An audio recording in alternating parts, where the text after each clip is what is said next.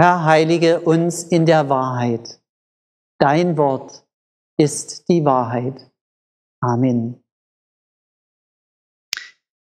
Ich lese uns den Predigtext aus dem Lukasevangelium Kapitel 18, die Verse 9 bis 14. Jesus sagte zu einigen, die sich anmaßten, fromm zu sein und verachteten die anderen, dies Gleichnis. Es gingen zwei Menschen hinauf in den Tempel, um zu beten.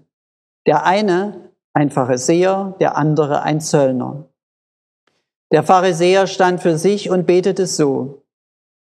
Ich danke dir, Gott, dass ich nicht bin wie die anderen Leute, Räuber, Betrüger, Ehebrecher oder auch dieser Zöllner.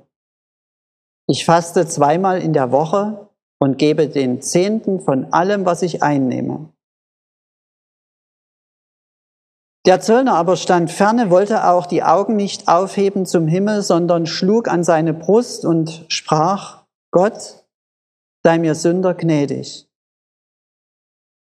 Ich sage euch, dieser ging gerechtfertigt in sein Haus, nicht jener. Denn wer sich selbst erhöht, der wird erniedrigt werden. Und wer sich selbst erniedrigt, der wird erhöht werden. Der Herr segne uns dieses Wort. Amen. Liebe Gemeinde, ich wünschte, ich wäre wie der Pharisäer. Der ist nicht nur ein anständiger Mann, eine Respektsperson, der lässt sich auch seinen Glauben etwas kosten. Er schwimmt nicht mit der Masse im Strom. Und seine Hingabe, sein Krafteinsatz, Gott zu dienen, seine Ehrfurcht vor den Geboten, das ist beeindruckend. Und so möchte ich sein. Ich möchte, ich wünschte, ich wäre nicht wie der Pharisäer, weil für ihn sind die anderen als schwarzer Hintergrund für seine weiße Weste gerade gut genug. Ja, er hat sich nichts vorzuwerfen, aber das weiß er auch ganz genau. Er schaut auf andere herab. Und so möchte ich nicht sein. Was Jesus erzählt, irritiert die Zuhörer. Also ist erstmal am Anfang eine Irritation da. Denn da wird alles auf den Kopf gestellt. Der eine bringt wirklich große finanzielle und persönliche Opfer und der kommt schlecht weg. Und der andere, der seine Mitmenschen betrogen hat und bereut, der wird einfach freigesprochen. Und neben dem Inhalt irritiert auch ein wenig die Form der Geschichte. Das ist eine kurze Geschichte, einfach so. Sie kommt so leicht daher, wie wird immer erzählt, da gehen zwei und so weiter. Aber irgendwie vom Charakter her, von der Form ist die Geschichte angriffslustig. Da ist auf der einen Seite diese eigenartige Distanz, in die wir gerückt werden. Denn Jesus gibt seinen Zuhörern, und wir hören ja halt auch so, gibt uns also ganz eindeutig die Zuschauerrolle. Er sagt, schaut euch das mal an. Aber irgendwie kann man beim Hören nicht unbeteiligt bleiben. Dieses Gleichnis rückt einen sozusagen auf den Leib, so als würden sich die Schauspieler beim Schauspielern unter die Zuschauer begeben. Und es ist so, als würde uns das Erzählte anschauen und fragen, und, und, und, und, und, wie ist seine Meinung? Und deshalb, weil vom Charakter her so der Text irgendwie so spitz ist, nicht locker lässt, habe ich sozusagen gleich am Anfang mal eine persönliche Antwort versucht. Und ihr habt ja gehört, wie schillernd und halbfertig die geklungen hat. Und wie gesagt, ich bin etwas irritiert. Einerseits erscheint der Pharisäer wie eine Leitfigur des Gottvertrauens. Und zugleich erscheint er aber auch wie das ganze Gegenteil. Und beim Zöllner ist es genauso. Einerseits möchte ich nicht so sein wie er, denn er ist verzweifelt und er hat doch einen Grund dazu. Er betreibt ja ein halb betrügerisches Gewerbe. Und in der Ansehensskala der Gesellschaft ist er ganz unten. Das möchte ich nicht. Aber doch wünscht sich der Zuhörer, es möge ihm so ergehen wie dem Zöllner, von dem Jesus sagt, der wurde von Gott freigesprochen. Und die Irritation, die Jesus auslöst, die wird auch noch vom einleitenden Satz verstärkt. Der heißt, er sagte aber zu einigen, die sich anmaßen, fromm zu sein, dies Gleichnis. Und mit diesem Satz schon, da muss sofort der Hörer Stellung beziehen. Er sagt entweder, also hier bin ich nicht gemeint. Ich maße mir nicht an, fromm zu sein und schaue auch nicht auf andere herab. Das betrifft mich nicht. Und wenn man so denkt, bleibt trotzdem ein leiser Zweifel, ob es wirklich so ist. Andere sind da selbstkritischer. Wir erkennen und sagen, sagen, na ja, also ehrlich gesagt, manchmal maße ich mir doch Dinge an, die mir nicht zustehen.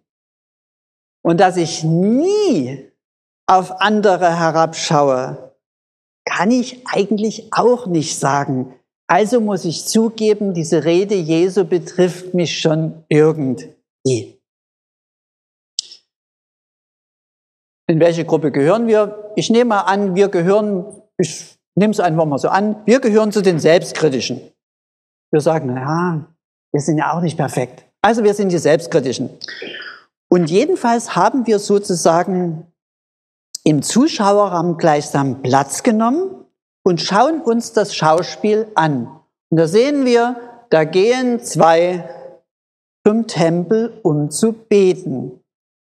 Aber mehr haben die beiden dann auch nicht gemeinsam. Der eine, der ist mit Gott fertig. Und er legt ihm sein detailliertes Arbeitsergebnis vor, sogar sehr detailliert. Und der andere, der fängt gerade mit Gott an. Und wenn wir zuhören, ist auch die Länge der Gebete sehr bezeichnend. Der Zöllner, der stammelt fünf Worte. Und der Pharisäer, der scheint mit seinen Gebeten gar nicht, mit seinen Worten gar nicht zum Ende zu kommen. Und da stehen sie nun beide vor uns auf der Bühne. Das strahlende Vorbild und der Gescheiterte, der Tadellose und der Sünder. Und während ich mir sie so anschaue, berührt mich etwas. Und zwar, dass Jesus null kein Interesse daran hat, die Frage zu beantworten, ja, worin bestehen denn jetzt die Sünden des Zöllners? Kein Detail, nichts. Und das sagt mir zumindest erstmal etwas sehr Stärkendes. Gott will den Menschen vor anderen Menschen nicht beschämen. Liebe deckt zu, schützt, schweigt. Daran erkennt man zum Beispiel die Liebe. Aber der Mensch, der Bessere, der Tadellose, in dem steckt der große Moralist. Er kreist um seine eigenen Guttaten und zieht dann mal so richtig vom Leder über die anderen. Wir hören mal zu. Oh Gott, ich danke dir, dass ich nicht bin wie die anderen Leute, Spitzbuben, Betrüger, Ehebrecher oder auch wie der da. Ich faste zweimal in der Woche und gebe den Zehnten von allem, was ich einnehme. Der Pharisäer, der wusste natürlich von dem lasterhaften Lebensstil seiner Mitmenschen. Und er durchschaute auch scharfsichtig die Vergangenheit dieses Zöllners. Und wir sind immer noch Zuschauer, da stehen sie auf der Bühne. Und der da steht gebeugt und stumm, ganz weit hinten. Aber statt Anteilnahme und Fürbitte und Gebet hat der Fromme im Vordergrund nur Verurteilung. Und da sehen wir Folgendes dabei. Der Mann, der so mit Gott lebt, also Gottes Erkenntnis und Menschenverachtung, die können ganz dicht beieinander liegen. Das ist die Gefährdung des Glaubens. Und die Glaubensbeziehung zu Gott, die lebendige Beziehung zu Jesus, die wird getrübt und verdunkelt wo immer sich einer selbstgerecht über den anderen stellt, da wird's dunkel in der Beziehung zu Jesus. Anders gesagt, wer fromm ist, ich meine damit, wer sich selber von Gott sehr beschenkt weiß, aber sich vor Gott nicht als bedürftig wahrnimmt, der beginnt sich zu überheben. Und diese Haltung spiegelt für uns der Pharisäer. Ich habe mir nichts vorzuwerfen. Aber die Sünden der anderen, die benennt er sehr drastisch. Für die eigenen ist er blind. Und jetzt schauen wir mal ein bisschen so in den Hintergrund. Den Zöllner. Und sein Gebet ist mehr als knapp. Aber seine Reue, die wird sehr ausführlich beschrieben. Darauf wird in dem Gleichnis viel Wert gelegt.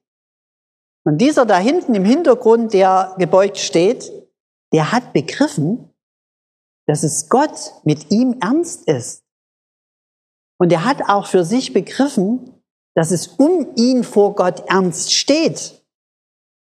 Er hat begriffen, dass Gott nicht sein Kumpel ist.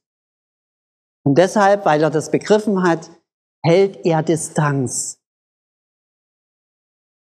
Respekt vor Gott wird hier so beschrieben. Der Zöllner aber stand ferne. Und in dem Ferne stehen wird jetzt seine Selbsterkenntnis umschrieben. Wie er so in diese vagen Worte fasst. Es sind ja erstmal vage Worte.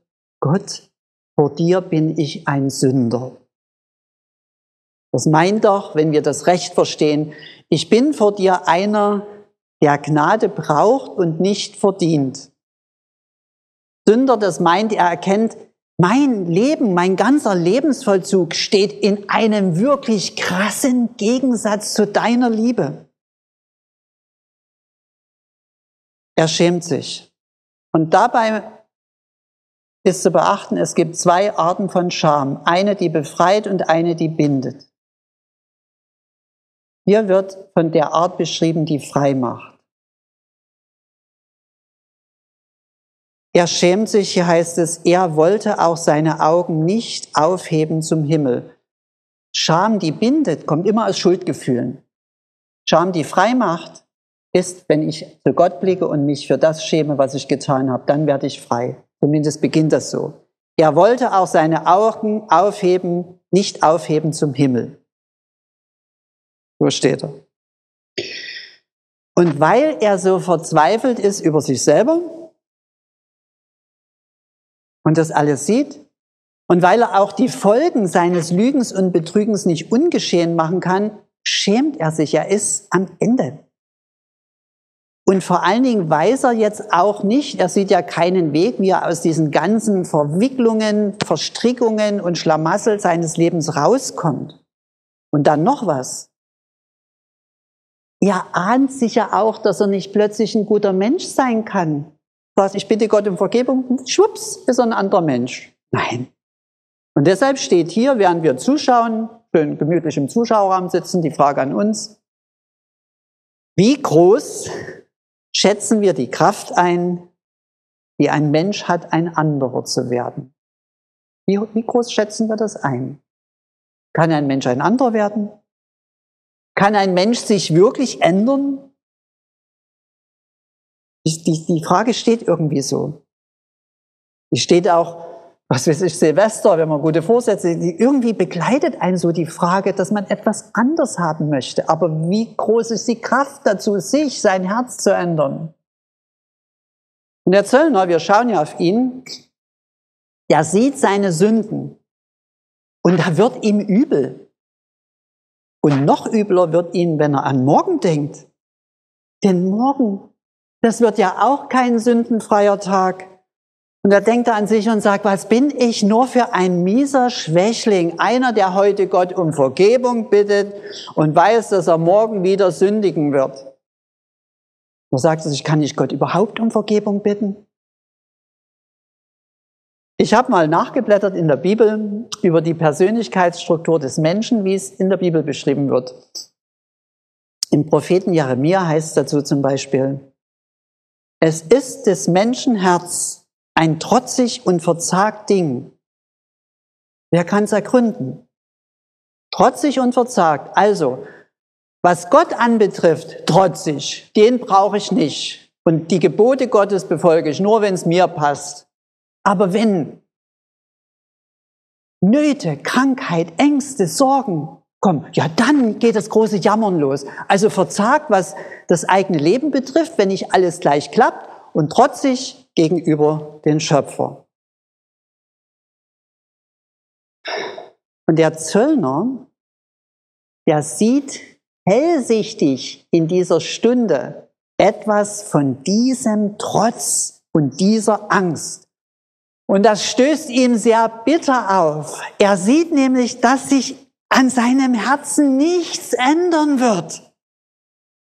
Und wenn man das sieht, dass sich nichts ändern wird, weiß man auch nicht mehr, was man machen soll. Da braucht man auch keine guten Vorsätze. Man weiß eigentlich gar nicht mehr, was man machen soll. Und da schlägt, fängt er an, sich zu schlagen. Dieses Herz, er sieht das trotzige und versagte Ding.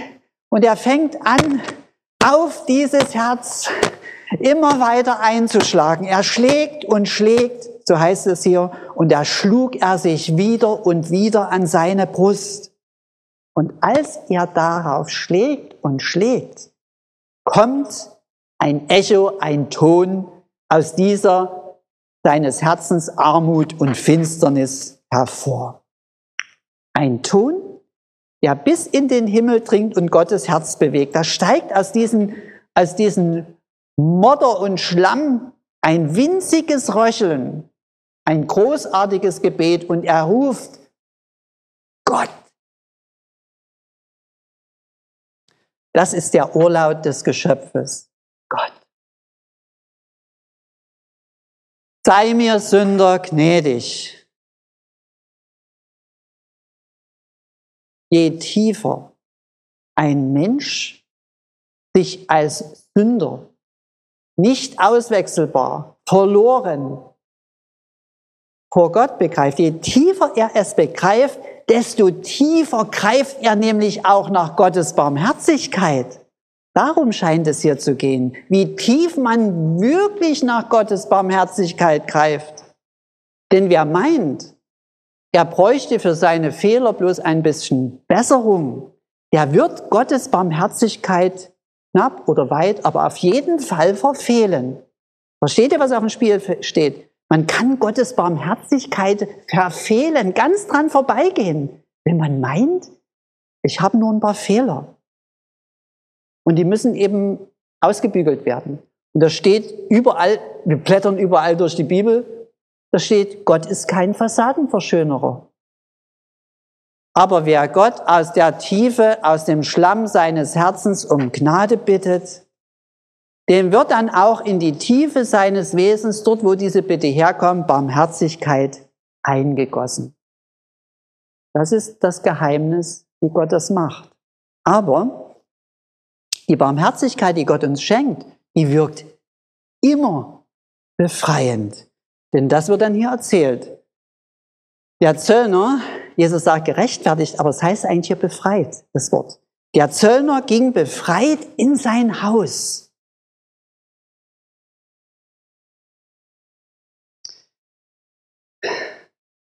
Damit ist es zu Ende. Jetzt schließt sich sozusagen die Bühne und wir denken noch ein wenig drüber nach. Es bleibt jetzt offen.